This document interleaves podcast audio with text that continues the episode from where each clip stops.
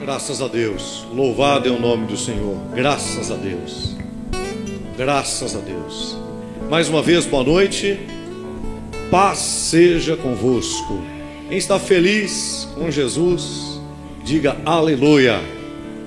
Bom, né, irmãos, estarmos na presença de Deus, podemos louvar, adorar o Senhor e saber que Ele está nos conduzindo. Isso traz verso de número 24, 1 de Pedro, capítulo 1, capítulo 1, versículo 24. Diz assim: Porque toda a carne é como a erva, e toda a glória do homem como a flor da erva. Secou-se a erva e caiu a sua flor. Senhor nosso Deus, é a sua santa palavra. Eu te peço Fala conosco como tens falado, em nome de Jesus. Amém. Podem se assentar todos.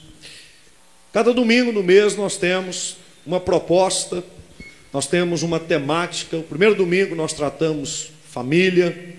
O segundo domingo é o domingo da Santa Ceia, nós tratamos a nossa comunhão com o Senhor e a nossa comunhão uns com os outros. O terceiro domingo é o domingo das primícias, das missões. Nós tratamos da temática Deus em primeiro lugar, e em Deus estando em primeiro lugar, a nossa função missionária, nunca nós podemos perder esta veia do chamado de Jesus, a grande comissão, nunca pode se transformar na grande omissão. Nós temos uma comissão, temos um legado, temos que levar o Evangelho. E no quarto domingo nós sempre tratamos do projeto de vida, enquanto o mês tem quatro domingos, nós falamos do projeto de vida e falamos da ceia do fortalecimento. No caso, quando o mês tem cinco domingos, sempre o quarto nós vamos tratar do projeto de vida e no último, exclusivamente, sobre a ceia do fortalecimento. No caso deste mês de maio, que nós temos cinco domingos, nós vamos tratar hoje do projeto de vida. O projeto de vida é algo que nós fazemos lá no final do ano, nós temos uma temática, já começando a sua preparação no mês de outubro, e na Santa Ceia do mês de novembro nós oficializamos o projeto de vida e trabalhamos até o final no mês de dezembro, trabalhando sete semanas. Quando você traz um projeto por escrito, daquilo que você espera, intenciona, que Deus opere na sua vida. Você faz duas coisas: uma carta para Deus, onde ali você abre o seu coração e você escreve como um pedido de oração, uma necessidade, crendo que Deus vai operar. E no seu projeto pessoal, você coloca ali aquilo que você espera que aconteça. Você vai trabalhar na fé junto do Senhor para que aquilo se concretize. E então, todos os domingos, os últimos domingos de cada mês, conforme eu disse, nós vamos dando uma pincelada, um conta-gotas, 12 temáticas durante o ano, para poder trabalhar essa questão do projeto que você fez e você ver essa realização na sua vida. Hoje, no mês de maio, nós temos o título Visão Bíblica de Investimento. Mas eu não vou falar aqui hoje sobre o ponto de vista do investimento, sobre o ponto de vista de como você investir para poder ganhar dinheiro. Embora isso seja bíblico também. Você pode fazer, deve fazer, e a Bíblia tem uma visão para que você plante e para que você colhe. Mas nesta visão bíblica de investimento hoje, eu quero com você fazer uma meditação sobre a vida. Uma meditação sobre o Senhor Jesus, quando ele passou aqui uma trajetória do que ele usou nos pontos culminantes do seu, do seu ministério e como ele usou isso. Como ele usou essas coisas nesses pontos culminantes do seu, do seu ministério. Para que nós possamos compreender o que, que é a vida, o nosso trato com o dia a dia, o nosso trato com o viver. Que, que realmente é a vida? Eu quero começar com uma, com uma declaração. Uma declaração que é importante você fazer. Você que está em casa também. Diga assim: Eu sou muito rico. De novo, eu sou muito rico. Tem alguém perto de você e fala com essa pessoa. Olha para ela e fala assim: Eu sou muito rico. Fala um para o outro, fala crendo mesmo. Você que está na sua casa aí, acompanhando, diga isso aí: Eu sou muito rico. Até o final da mensagem, você vai entender isso daí. Porque esta palavra de hoje, visão bíblica de investimento, é justamente uma palavra para preparar você para administrar grandes coisas. Uma palavra de preparação. Em nome de Jesus. Quando nós lemos esse primeiro texto, nós vamos ver uma declaração do apóstolo Pedro, que escreve uma epístola, uma carta universal. A carta de Pedro é para toda a igreja e uma carta universal, ela trata de temas que são universais. E quando Pedro está tratando no capítulo 1, ele fala a respeito da esperança da salvação, ele exorta a respeito da santidade, na maneira que a gente precisa viver. E quando chega no verso 24, ele fala sobre essa vida, depois que fala sobre a maneira que a gente deve viver, o que, que a gente deve deixar, como a gente deve caminhar, ele vira e diz assim: Olha, porque esta vida que eu estou falando para você poder viver, ela é como a erva. A erva, você planta, ela cresce, daqui a pouco ela murcha, ela seca e ela cai. Então ele fala que toda a glória da vida é como uma flor, a flor da erva, que seca-se a erva e a flor cai.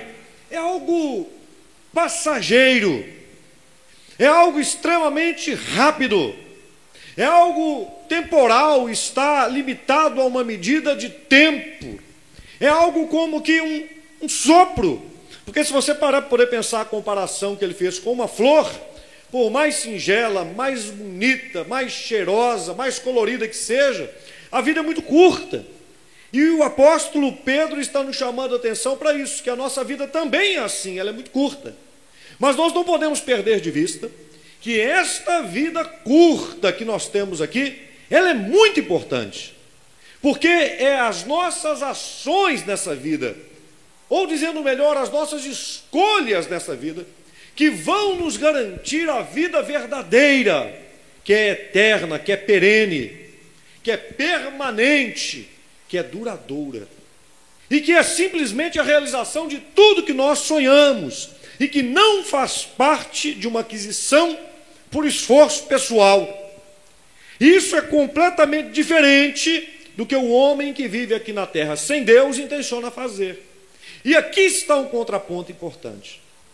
Porque a igreja não pode cair nesta falácia, nesse engano que o mundo tem, de que cada dia ou cada ano a gente pode melhorar a nossa vida como se o nosso corpo não pudesse adoecer, o nosso corpo não fosse desgastar, que as dores não fossem chegar, que o tempo para este corpo não fosse passar.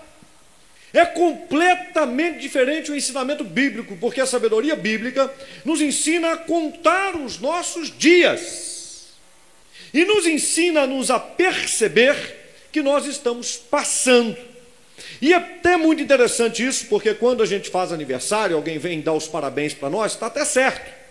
Mas se nós tivermos a perspectiva certa, porque cada ano vivido não é mais um, é menos um. Ah, você está colhendo mais um ano de vida. Não, na verdade é menos um. E isso não deveria ser triste, mas isso deveria ser alegre. Porque cada ano que passa eu estou mais perto do Senhor. Então tem que ter duas coisas, embora esta vida ela seja passageira, ela seja fugaz, ela seja como um sopro, como uma erva, como uma planta que seca e cai, eu não posso abreviar esses dias. Eu tenho que vivê-los intensamente, porque eu sirvo ao Senhor. Mas eu também não posso olhar para esses dias e para esses anos como se eles fossem a vida verdadeira. Porque quanto mais a gente conhece de Deus, mais nós queremos nos desfazer deste corpo. É normal, é extremamente natural. Porque se você conhece o que está por vir, você não fica apegado e nem agarrado onde você está. Se você sabe que o que você terá é muito melhor do que o que aquilo que você tem, o ideal é que você deixe rapidamente o que você tem e o apóstolo Paulo viveu isso muito bem. Ele queria rapidamente se fazer desse corpo, mas ele compreendeu que ele precisava ficar aqui, porque havia um projeto, um propósito de Deus para ser cumprido. Uma meta de Deus para ser cumprida. Depois que ele cumprisse, estava na hora de ir. Então nós não podemos abreviar os nossos dias. Mas, por outro lado, nós não podemos enxergar para essa vida como se ela fosse a ocasião final, como se ela fosse algo mais importante. E é isso, exatamente isso, que os que não conhecem a Deus fazem. Isso é a cultura greco-romana.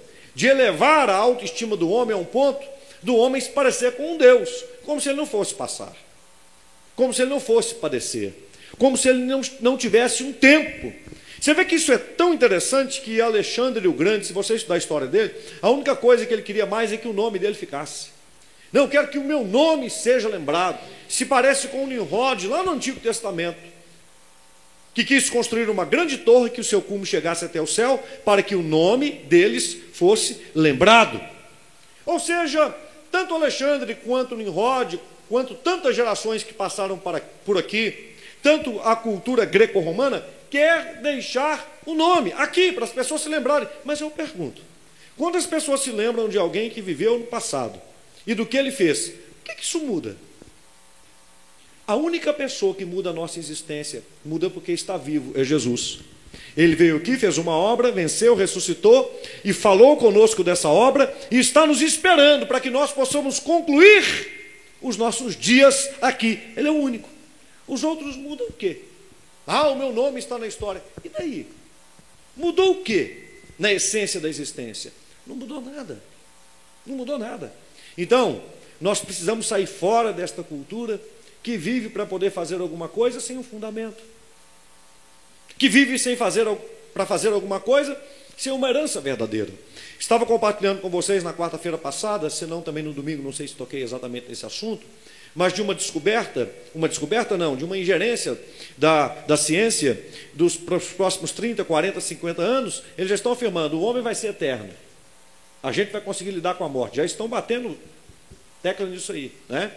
E trabalhando justamente a questão do desenvolvimento a, a, do, do domínio da ciência genética e também da junção do homem com a máquina. E se você parar para poder pensar, isso aí já está acontecendo. Antigamente, se você falasse de um atleta paraolímpico que tem uma prótese na perna, disputar com um atleta que tem as duas pernas, você diria assim: ó, isso é uma covardia, não pode colocar esse atleta que tem uma prótese na perna para disputar com outro, porque é claro, um atleta que tem as duas pernas vai vencê-lo facilmente, e vencia mesmo. E hoje? Hoje você não pode colocar um atleta desses para poder disputar com um atleta de alto rendimento que tem as duas pernas. Por quê? Porque a prótese está tão bem desenvolvida que faz com que esse atleta vença, supere o outro. Eu me lembro, né? E mais alguns aqui vão se lembrar comigo do filme que passava lá atrás, que chamava-se O Homem de 6 milhões de dólares. Quem lembra disso aqui? Olha, até que tem muita gente contemporânea comigo aí que lembra, hein? né? O homem biônico, né? E tinha mulher biônica também. Vocês lembram quando ele, quando ele ficava biônico, né? Você veja que o cinema naquela época, poder mostrar que era biônico, colocava em câmera lenta e fazia uma luz. Tipo assim, né? Ele ia fazer, ele ia dar um pulo, dava um pulo, ele pulava, ele dava um soco e tal, né? E às vezes, quando ele se machucava alguma coisa, parecia que o braço dele era biônico, né? E aparecia todos aqueles, a, a, a, aquela ferragem lá dentro, aquela coisa toda, o homem de seis. O, o olho dele também era biônico, vocês lembram? Ele conseguia olhar longe, enxergar as coisas lá, aquela coisa toda. Isso nós estamos falando o quê? Década de 80. Década de 80. Não tem tanto tempo assim. Hoje, essas coisas já são realidade, irmãos. Já existe uma mistura aí da robótica com, uma, com a humanidade. A declaração científica de que a forma para o homem não morrer e viver eternamente é a mistura do homem com o robô. Esta é a grande aposta deles. Porque eles não confiam nas escrituras sagradas. O homem pensa que arruma um problema e arruma outro muito grande, porque eu quero ver o ser humano vivendo mais, conseguindo viver mais, com tanta gente nascendo, já estamos na casa dos 8 bilhões. Como é que vai ficar esse planeta com tanto de gente, vai virar uma bagunça isso daqui. A poluição vai ser uma coisa terrível. E a Bíblia já destaca isso, desde que foi escrita e inspirada pelo Senhor, dizendo sobre o final dos tempos: falta de comida, falta de água, uma distribuição de renda extremamente complicada, o aparecimento do anticristo, tudo isso se casando ali. Então a gente percebe que o jeito do homem, visão bíblica de investimento, para poder viver lá na frente, eu pensando, o que é investimento? Investimento é todo recurso que eu disponho dele e que eu o aplico, de qualquer forma que seja, não precisa só finança, pode ser dinheiro, pode ser tempo, pode ser talento, pode ser cultural, para depois eu ter um lucro, algo a mais. Qual que é a visão bíblica sobre isso? Aí vamos voltar um pouco e vamos pensar no Rei dos Reis, no Senhor Jesus. Deus o manda aqui para a terra, ele aceita vir e ele vai nascer. Ele nasce onde mesmo? Lá em Belém, da Judéia. Lá em Belém, da Judéia. E quando José e Maria estão lá em Belém, da Judéia, eles procuram um lugar para poder ficar, a fim, porque está na hora dela, dela dar a luz. E eles vão para uma hospedaria. Mas tem lugar? Não tem, está tudo cheio. Aí eles vão parar onde? Num curral, um lugar onde ficam os animais. E Jesus vai nascer ali naquele curral. Muita gente fala que nasceu numa manjedoura. Mas eu faço uma pergunta: o que, que é uma manjedoura? pessoal de fazenda aí, o que, que é uma manjedoura? O quê? O que, que é a manjedoura? Oi? Isso! Isso é onde põe a comida dos animais. A manjedoura é o coxo. A manjedoura é a bacia, é o prato, para dizer mais claro, para os animais comerem. Quando a gente vê um presépio, né? Você vê o presépio ali, os animais em volta, Maria, José, coloca até os três reis magos, não é assim que aconteceu, porque os magos vão visitar Jesus dois anos depois, e Jesus vai estar numa casa. Então não tem nada de reis magos no dia do nascimento de Jesus, tem os pastores que ouviram a respeito do nascimento e foram até o local aonde Jesus nasceu. E fala assim: nasceu numa manjedoura, é porque ele foi colocado numa manjedoura. Lucas 2,7, ela deu à luz o seu filho primogênito, enfaixou e o deitou numa manjedoura, porque não havia lugar para eles na hospedaria. A manjedoura é o coxo, o lugar onde os animais comem. O rei dos reis, quando nasceu, foi colocado numa manjedoura, num coxo. Era dele? Emprestado. Fala assim, um coxo emprestado. Fala comigo, um coxo emprestado. Porque Jesus nunca investiu em algo que ele não fosse usar de novo. Guardou isso aí? Jesus nunca investiu em algo que ele não fosse usar de novo. Então, ele nasce num curralzinho, onde estão os animais, e é colocado num coxo. E está tudo bem. Está tudo bem. A Bíblia diz em João 10,10, 10, a gente precisa fazer aí uma reflexão sobre a vida, que é rápida, que é como um sopro. E Jesus diz assim: O ladrão vem somente para roubar, matar e destruir. Eu vim para que tenham vida e a tenham em abundância. Jesus falou dessa vida aqui. Porque o ladrão não pode roubar a vida futura. Ele não pode te roubar lá. Nem matar e nem destruir. Mas Jesus está dizendo que quem andar com ele vai ter uma vida abundante aqui, essa vida de 60, 70, 80, 90, quem sabe aí 100, 120 anos. É para essa vida, uma vida abundante. E ele está dizendo que quer que nós tenhamos esta vida abundante. E o Paulo, lá em 1 Coríntios 3, 16, 17, ele fala assim: Não sabeis que sois santuário de Deus e que o Espírito de Deus habita em vós? Se alguém destruir o santuário de Deus, Deus o destruirá, porque o santuário de Deus, que sois vós, é sagrado. Aí Paulo tem um entendimento, ele fala assim: esse corpo que você vive é um santuário. E esse corpo que você vive é um santuário sagrado. Então Paulo está dizendo, mesmo Paulo, que ele tem aquela questão de perguntar ou de dizer como é que eu vou me desfazer do corpo desta morte? Aqui em Coríntios, ele já está tendo um entendimento claro de que este corpo tem um propósito: guardar uma vida, que é a vida abundante, que Jesus quer que a gente viva, e que esta vida tem um porquê, tem uma forma de se viver essa vida. E ele entende que este corpo é templo do Espírito Santo, é sagrado.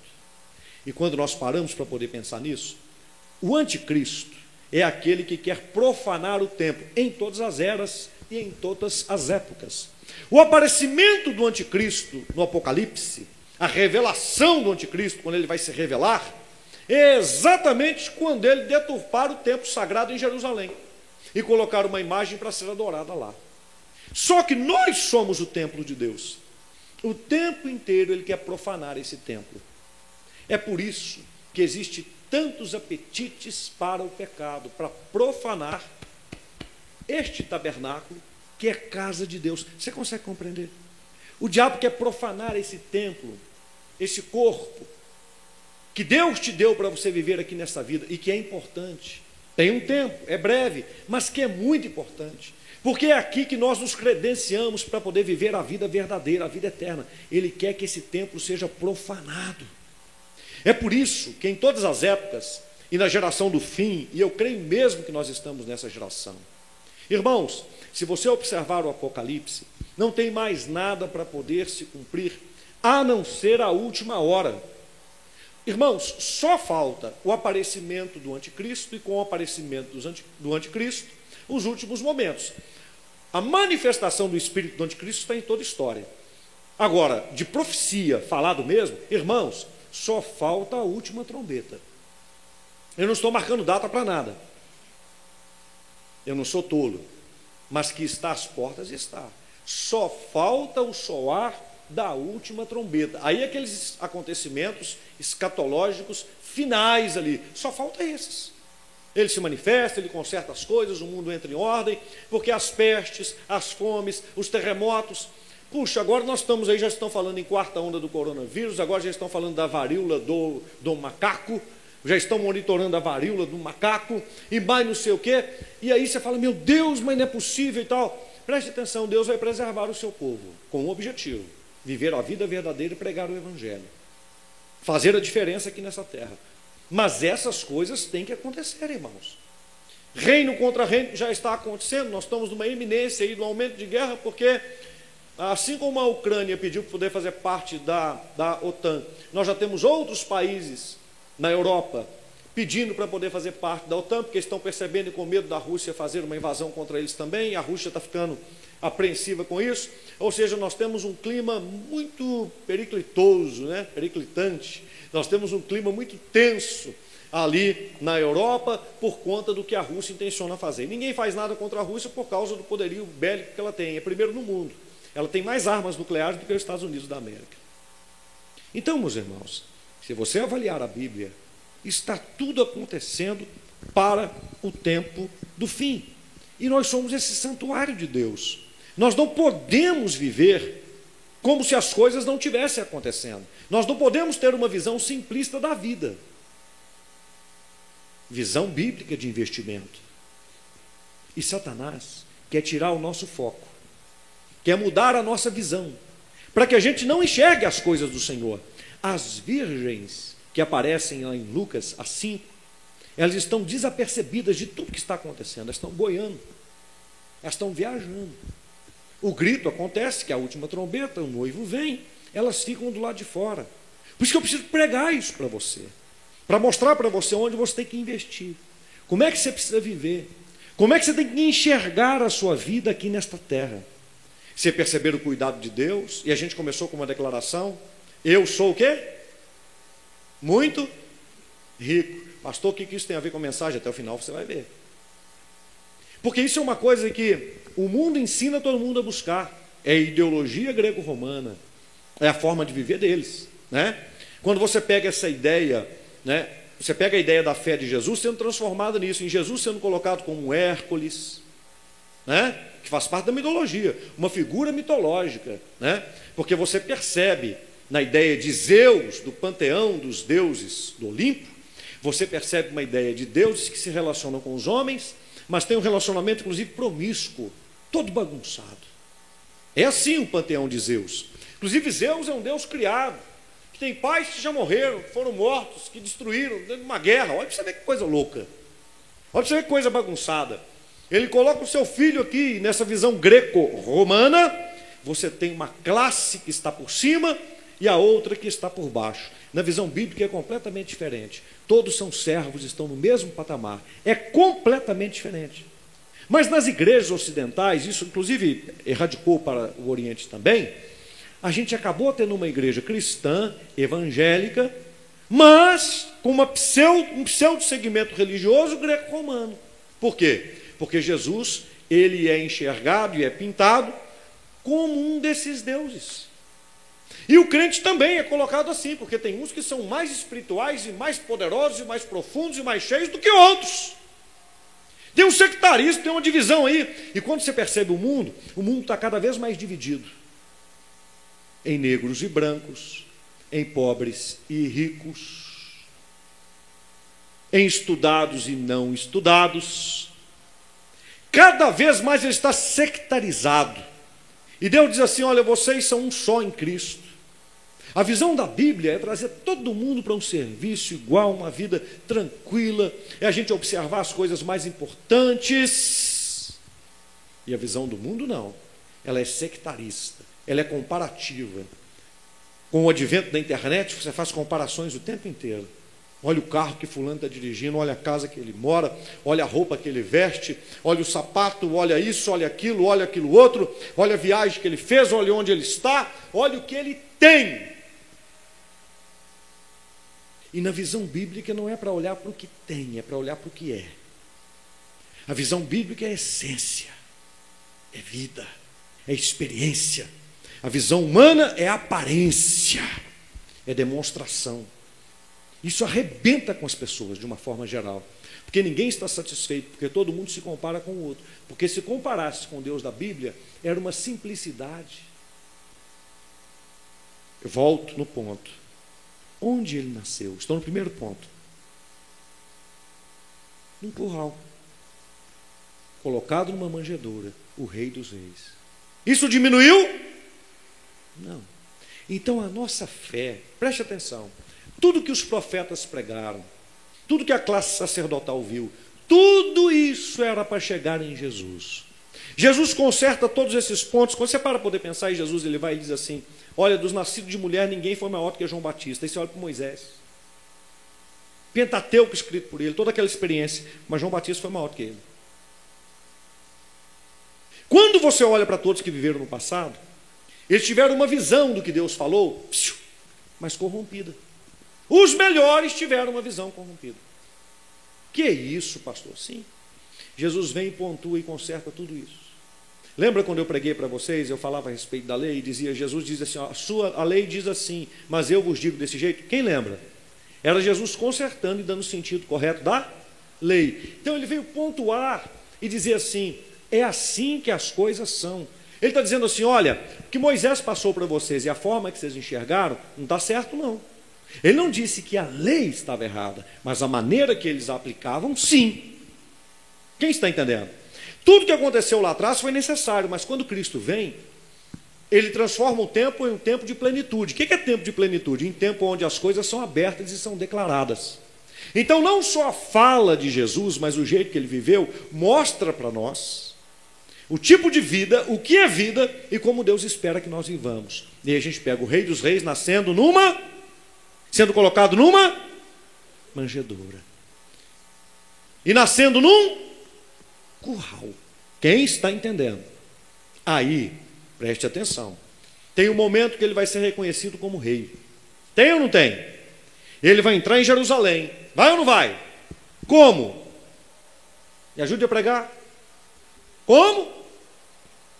Isso, montado em um jumentinho. Montado onde? É um cavalo pomposo? É num jumentinho. Ele comprou o jumentinho, não comprou? Comprou? Espera aí, a manjedoura foi emprestada? E o jumento? Porque Jesus não investe em nada que ele não vai usar de novo. Ele vai montar no jumento de novo? Ele vai vir depois, não vai? Você lembra o que a Bíblia diz como é que ele vai vir? Onde? Montado em um cavalo? É no jumento? Então ele não investiu no jumentinho, ele pegou emprestado. Você está quase entendendo, hein? as coisas estão encaixando aí. Aí ele entra em Jerusalém montado no jumentinho. O povo vai atrás dele com palmas nas mãos, né, e vai gritando: Osana, Osana, né? Osana ao filho de Davi, é o rei. Irmãos, preste atenção. A população de Israel, no ministério de três anos de Jesus, escuta o que eu vou falar. Eles entenderam que ele era o Messias. Isso foi claro. Os judeus podem negar isso hoje, negaram isso durante a história, mas a classe religiosa o rejeitou. Mas até a classe religiosa vai se curvar diante dele, ante os seus feitos, ante a sua ressurreição depois.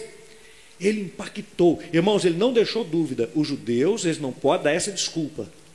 Ele cumpriu as escrituras sagradas ipsis literis, tudo. E no tempo dele, o pessoal falou: é o Messias. E o, e o ovacionaram como rei, montado em um jumentinho emprestado. Ele vai entrar no templo, vai pegar a sua correia, o seu cinto. O que, que ele vai fazer lá no templo? Vai bater nos cambistas, nos mercadores que estão vendendo as coisas no templo.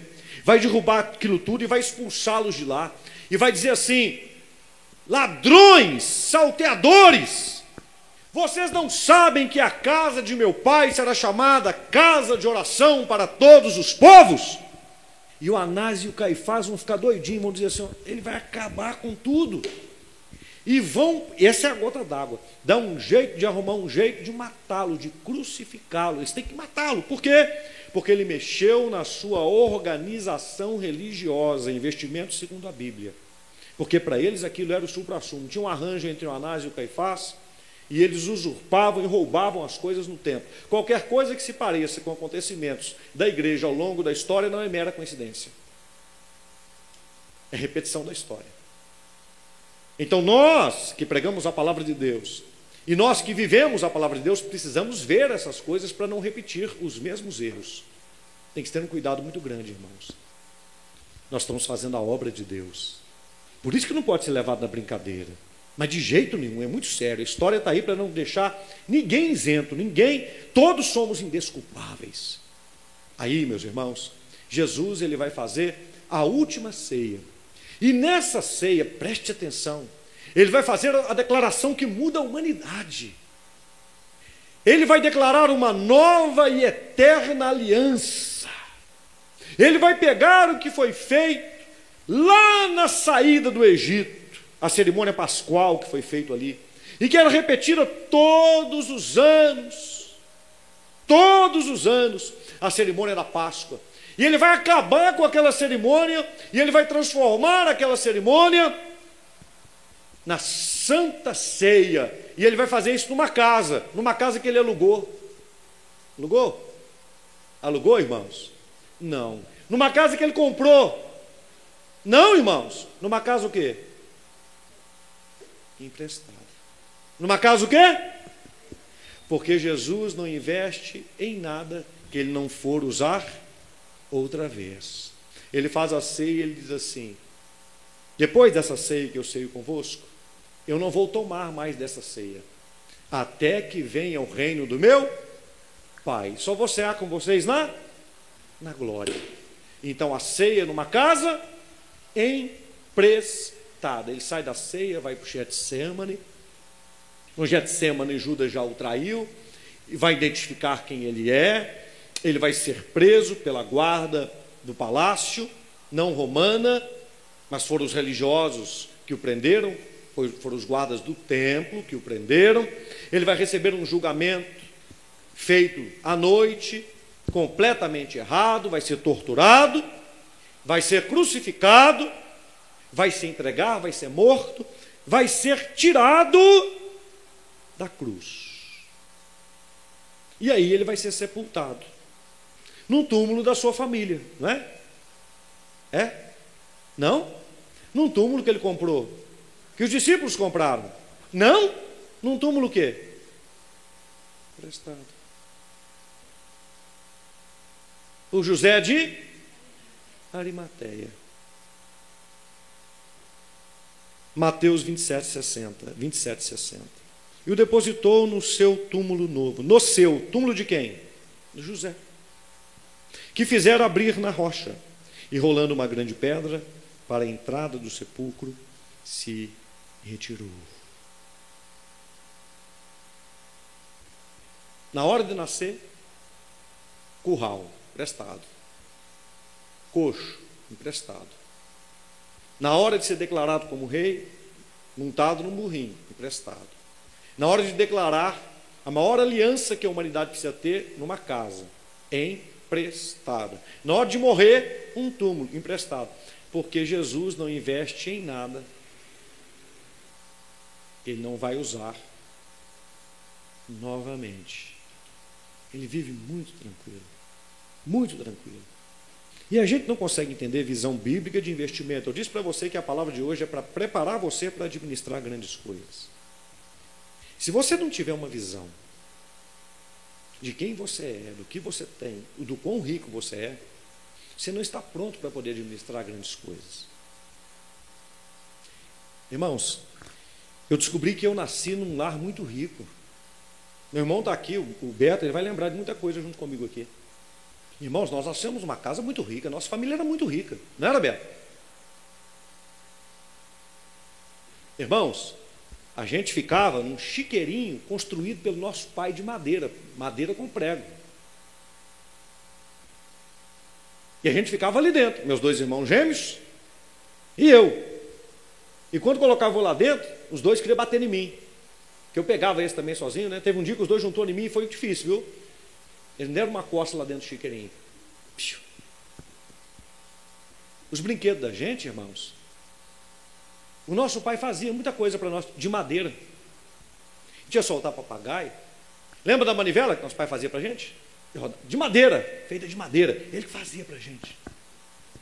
Irmãos, eu me lembro de coisas da minha tenridade, da minha tenridade. A gente morava na Catalão.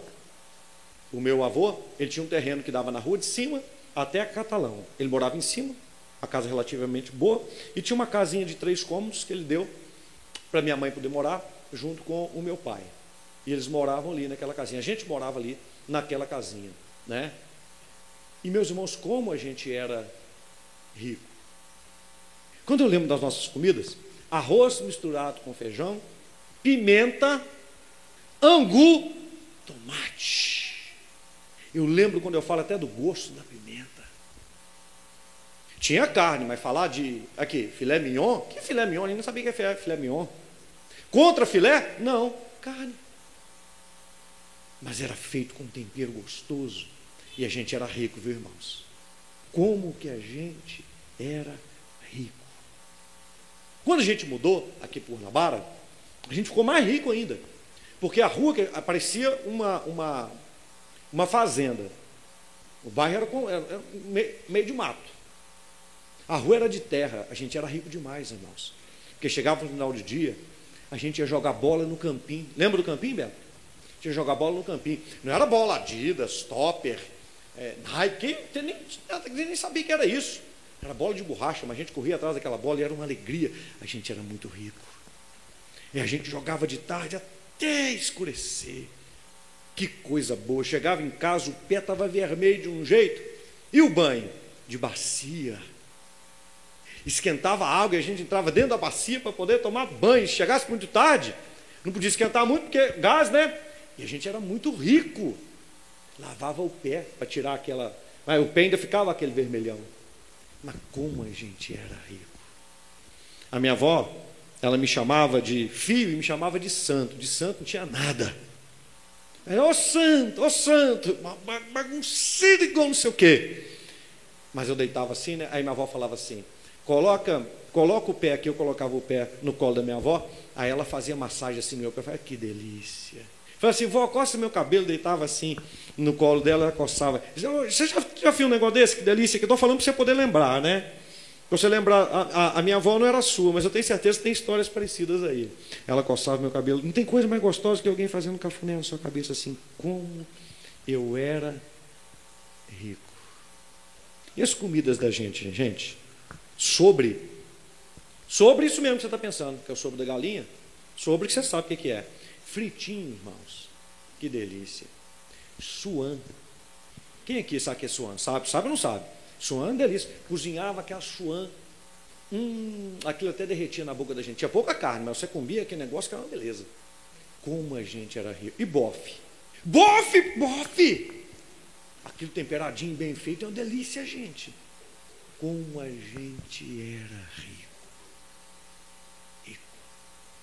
Rico. Pastor, o que é que o senhor está falando?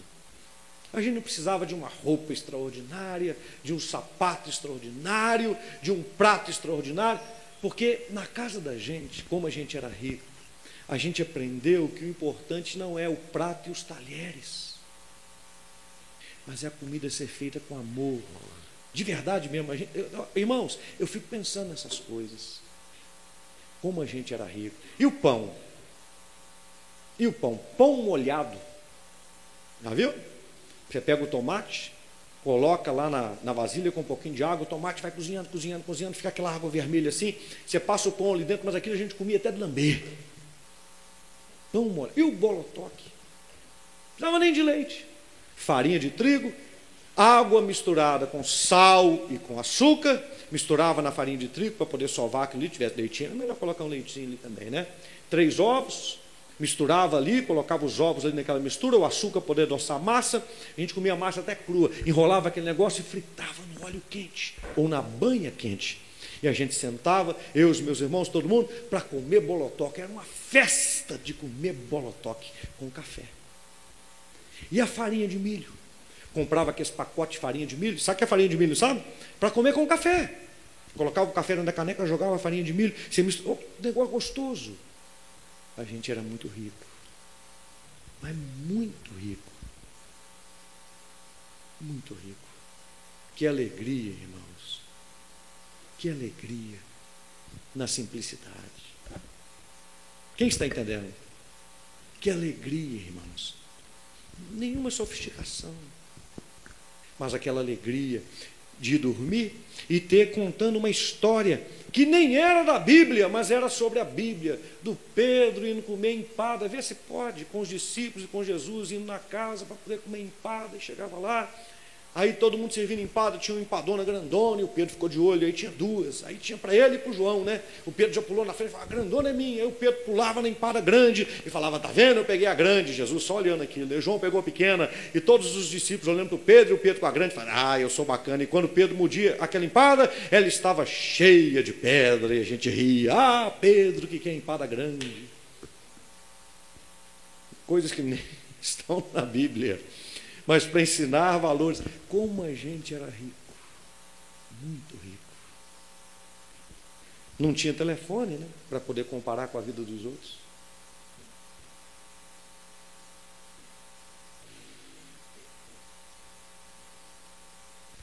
A gente percebia só a felicidade de estar vivendo ali. O pai tinha um Fusca vermelho. No final de semana a gente ia rodar na Pampulha com Fusca e ficava olhando as coisas, ficava olhando a lagoa. Depois ia para o zoológico tomar caldo de cana, como a gente era rico, comer pastel e ver os bichos. Olha a cobra, é mentira. Tartaruga, o elefante, ver bicho o dia inteiro. E voltava para casa no final do dia, alegres, felizes. A gente não precisava de hambúrguer, não precisava de pizza, não estou falando que nada disso é ruim. Nada de sofisticado. Mas a gente era muito rico. Você está entendendo? Meu irmão, você é muito rico. Muito rico. E precisa ter esta visão. Porque quando você tem esta visão, eu estou concluindo quando você tem esta visão de que você é rico, Deus, Ele começa a colocar sobre a sua mão para você administrar sobre grandes coisas. Porque você começa a entender e saber o quanto você é amado. Toda casa tem dificuldade, tem lutas. Mas nós vivemos num tempo hoje esquisito onde ninguém está satisfeito com nada. Aí eu fico pensando hoje, como eu sou rico. Como eu sou rico. Está pensando hoje lá em casa, né? A gente não comeu um bofe hoje, a gente comeu um franguinho assado com a maionese. Natan fez a maionese, fez o arroz, com açafrão misturado nele lá, farofinho, franguinho. Eu já tinha pregado de manhã, né? E já meditando, falei, puxa, como eu sou rico, sentado, comendo aquela comida. Família. Eu fiquei pensando nos cultos da manhã que nós tivemos, eu lembrando dos irmãos que tiveram aqui, falando, meus irmãos, a igreja, onde a gente vive a fé junto. Fiquei me lembrando como que a gente é rico. Agora com vocês aqui, né? Lembrando de uma vez, quantas vezes nós fomos lá no peixe para poder comer? Traíra. Como a gente é rico, hein? A gente é muito rico, irmãos. Muito rico. Olhe para mim. O que, que você está falando, pastor? Como é que o diabo vai seduzir uma pessoa assim? Jesus acabou de ser batizado nas águas. Vai passar um dos momentos mais complicados da vida dele, que ele vai ser guiado pelo Espírito ao deserto para ser tentado pelo diabo. Quando ele acabou de ser batizado nas águas, o que, que acontece? Hã? Quem? O céu abre e o que acontece? O Espírito Santo desce em forma de pomba sobre ele, e o que acontece? Vem uma voz do céu, falando o quê? Este é o meu filho, filho, fala assim, filho amado. Aí ele vai para o deserto. Aí o diabo vira para ele e fala assim: ó, se tu és o filho de. Mas o que, que ele escutou quando ele saiu do batismo? Você é meu. Eita glória. Tu és o filho de Deus? Deus acabou de falar. Você é o meu filho amado. Nós não podemos ser absorvidos por esse mundo, irmãos. Nós estamos passando por aqui. Porque senão você vai viver uma fé sectarista. Você vai ser membro da igreja como se fosse sócio de um clube. Vai ser tudo muito formalizado, não vai ter vida. Não vai ter vida. Mas se você for agradecido, e se você entender que você é muito rico, ah, você vai agradecer a Deus muito. Porque a gente não precisa comer comida sofisticada em talheres sofisticados, porque não é isso que define a gente, mas é a alegria com que a gente vive, são os momentos, é quem está perto, é o apreço, é o respeito, é a dignidade, é o abraço, é o carinho. Isso é que é riqueza. É assim que a gente se torna família, é assim que a gente se torna corpo. Isso é completamente diferente da cultura greco-romana, que está aqui ó, nas redes sociais, que ecoa e levanta a bandeira desse mundo, e que mostra por que, que, que o mundo é tão dividido Está tão dividido, porque cada vez mais as pessoas querem provar, elas têm que provar. Você não precisa provar que você é feliz, você precisa ser. Você não precisa parecer, você precisa ser. Aí, se você faz isso, Deus começa a colocar grandes coisas para que você possa administrar. Por quê? Porque elas não vão fazer a sua cabeça, elas não vão dominar você. Você vai querer continuar comer aquele suan, aquele caldo de cana com pastel, fazer aquela caminhada no chão a pé, sujar o pé de poeira. Isso não vai mudar quem você é. Pelo contrário, você vai poder dizer assim: como eu sou rico. E o mundo não vai conseguir tendenciar você. Você vai poder estar dirigindo um carro espetacular, mas sem pensar que você é espetacular por causa do carro. Você vai poder viajar para um lugar espetacular sem ficar metido e deixa eu mostrar aqui minha cara na foto. Não, porque o mais importante do que a cara na foto é a alegria que está dentro. É o desfrutar. Como eu sou feliz. Como eu sou rico. Aí o dinheiro não se torna o centro. Você não faz mais as coisas por causa dele, porque você entende o quanto você é rico, muito rico.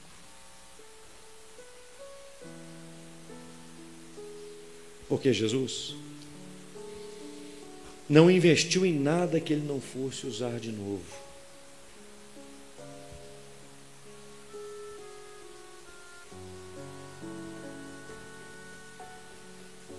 Você não entendeu, não?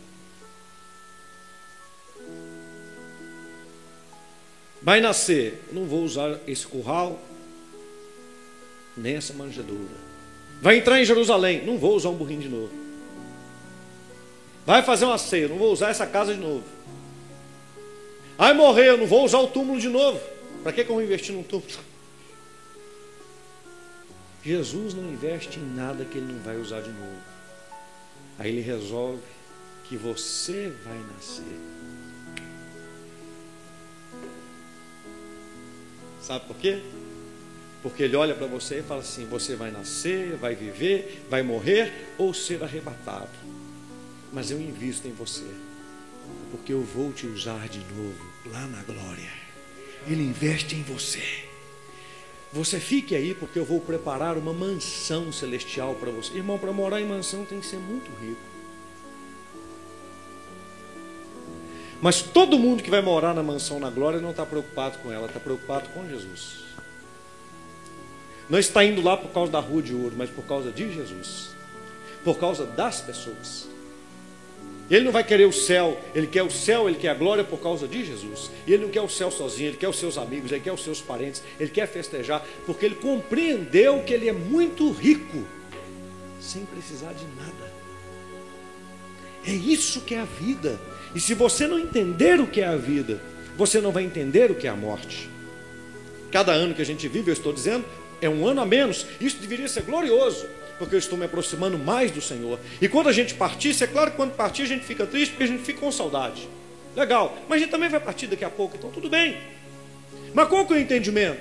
Puxa, eu vivi para isso. Eu vivi para morrer, para deixar esse corpo. Eu vivi para viver nesse corpo, cumprir um projeto, cumprir um propósito, viver, passar a minha passagem bem passada aqui, porque eu sou eterno. Aqui é só uma brevidade, aqui é o período mais curto da minha vida que eu vivo aqui mas eu estou indo lá para a glória com o Senhor.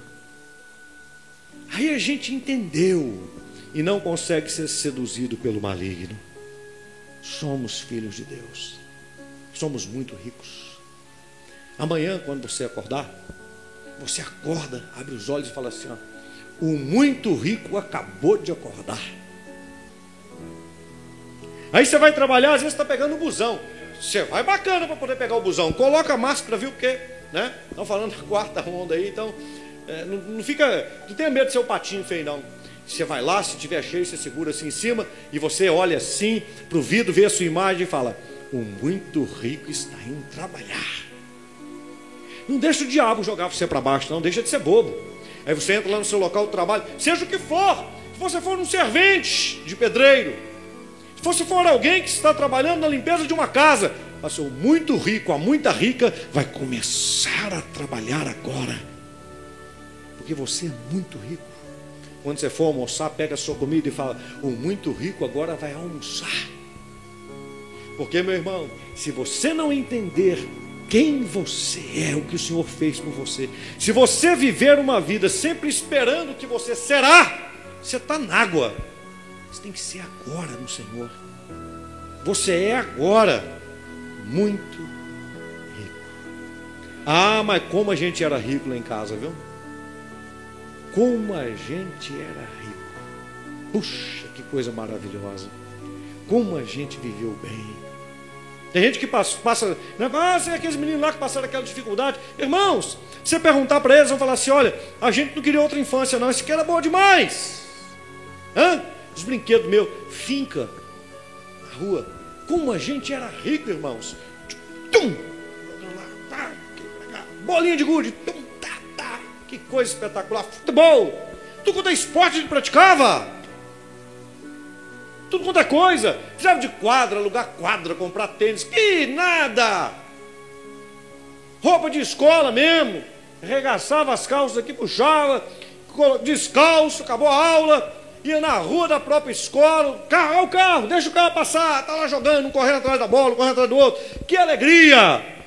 Quando chovia, não tinha guarda-chuva, poder voltar, voltava debaixo da chuva. Isso é ser rico demais, gente. Chutando água na poça d'água, e que alegria! Chegava em casa, menino, o que, é que você fez isso? Aí ia fazer um negócio quente para a gente poder beber, colocava o pé na água quente para fazer aquele escalda-pé tomando. Isso é ser rico demais, gente. Afinal de contas, era um banho espetacular. Para quem de tomar o banho esquentando a água assim, colocando na bacia. Poxa, um banho de chuva. Isso é ser muito rico. Você é muito rico, meu irmão. Jesus não investiu em nada que ele não fosse usar novamente. Oh, meu rei, muito obrigado, viu?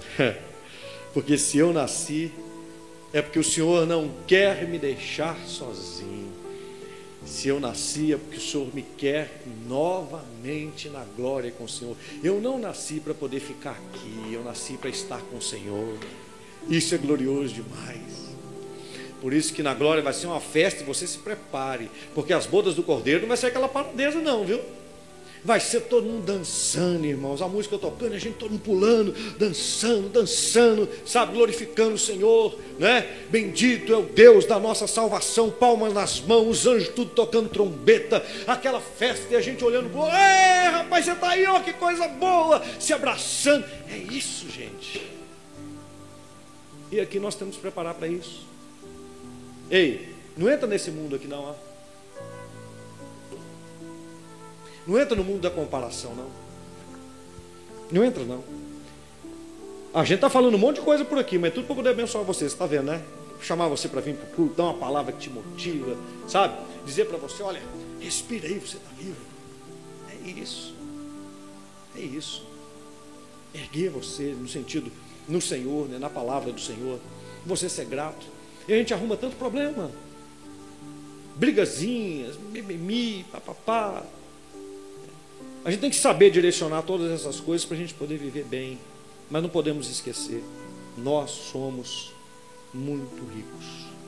Visão bíblica de investimento. A primeira visão que uma pessoa precisa ter para ela poder administrar grandes coisas é isso daí. Eu já sou. Se já é, a água corre para o mar. Já viu essa frase? É, a água corre para o mar, viu? Tipo assim, não corre para o meu lado de jeito nenhum. Corre, é só você entender as coisas direito. Vai correr para o seu lado. O muito rico está indo começar segunda-feira. Já vai o muito rico. Escuta para você ver o que eu estou te falando, você vai ver. Porque se já é, não vai se impressionar. Chegará a sua mão. Forma natural. Você vai administrar. Sem preocupação. Porque o seu pai te ama. Você vai para a batalha sabendo que ele te ama, que você é filho. Fica de pé no seu lugar, eu quero orar com você. Pode aplaudir o Senhor.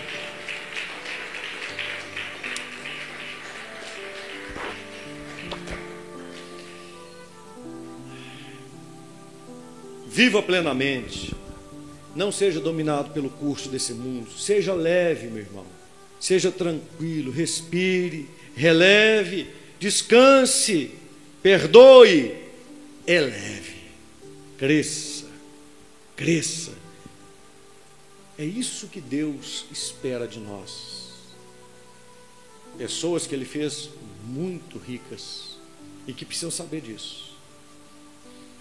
Comece a orar a Deus agora, agradecendo. Hã? Agradeça a Deus, eu contei um pouco de mim. Mas você tem que lembrar, e você lembrou, o Espírito Santo te levou a lembrar um monte de coisa da sua vida que você falava assim, ai meu Deus, que dor, e que hoje tá, mudou tudo. Hoje você está meu Deus, como eu sou rico. Você pensar nisso. Você pode agradecer a Deus agora? Louvado seja o nome do Senhor. Paizinho amado, muito obrigado, Pai, por tanta abundância, Senhor, tanta abundância. Ah, meu Deus, nós pecamos tanto em viver comparando, Pai a gente se preocupa mais com o berço do que com os braços. A gente se preocupa muito mais com o prato do que com a comida. Com os talheres do que com aquilo que a gente coloca dentro da nossa boca. A gente se preocupa muito mais com a roupa do que com o corpo, Senhor, do que preocupa muito mais com a sandália do que com o pé. Ah, meu Deus, a gente se preocupa muito mais com o achismo dos outros do que com o amor e com o calor humano que a gente tem perto de nós.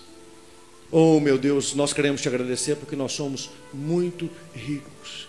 Alguém pode me dizer, pastor, quebrou, estragou? Sim, eu pergunto. E você não tem condições para arrumar? Ah, eu tenho, então está tudo bem. Então está tudo bem. Então está tudo bem. Ah, pastor, mas eu não tenho. Mas tem força para trabalhar? Tenho. Então eu vou prosseguir. Ah, meu Deus, no nome de Jesus, que o Senhor nos inspire para isso com unção do teu Santo Espírito. Que a tua unção toque a nossa vida e nos transforme, Pai. Que ninguém aqui tenha uma visão miserável, que ninguém aqui tenha uma visão sofredora, que ninguém aqui, meu Deus, seja absorvido por uma visão que depende dos outros. Não, meu Deus, que nós tenhamos esta visão dentro de nós, que é a realidade. Eu sou muito rico. E a partir daí, meu Deus, eu possa no Senhor administrar coisas grandes sem ser dominado por elas. Meu Deus, que o Senhor nos ensine qual a diferença entre o ter e o ser. Meu Deus, que o ter seja de verdade ter, e não ser absorvido, e não ser tido por alguma coisa, mas ter domínio, ter autoridade, ter poder. Ah, meu Deus, nós destronamos Satanás, que tenta dominar esse século com as suas mentiras, e nós andamos sobre todas essas coisas, podendo administrar o melhor que existe nessa terra Podendo sim, meu Deus, nos assentar na mesa como reis, mas não por causa dos talheres, mas por causa do que nós temos dentro. Não por causa dos tronos, mas por causa do que nós temos dentro. Porque diante do Senhor, até os reis lançam as suas coroas, porque coroa não vale nada diante do Rei dos Reis. E a gente possa viver essa vida, Senhor, onde a gente experimenta o que é a vida de verdade, onde a gente descanse e veja o mundo espiritual do jeito que ele é e perceba as coisas acontecendo do jeito que tem que acontecer. Para a glória do nome de Jesus. Eu oro por cada pessoa aqui, Senhor, porque cada um que está aqui é um vencedor em nome de Jesus. Cada um que está aqui não é um pedinte oprimido, miserável, mas é alguém muito rico e que essa pessoa possa viver nesta revelação. Quem me escuta em casa ou em qualquer lugar, possa viver nesta revelação, nesta tranquilidade, nesta fé, em nome de Jesus. Amém. Amém, povo de Deus? Viva isso. Deus tem isso para você, em nome do Senhor Jesus.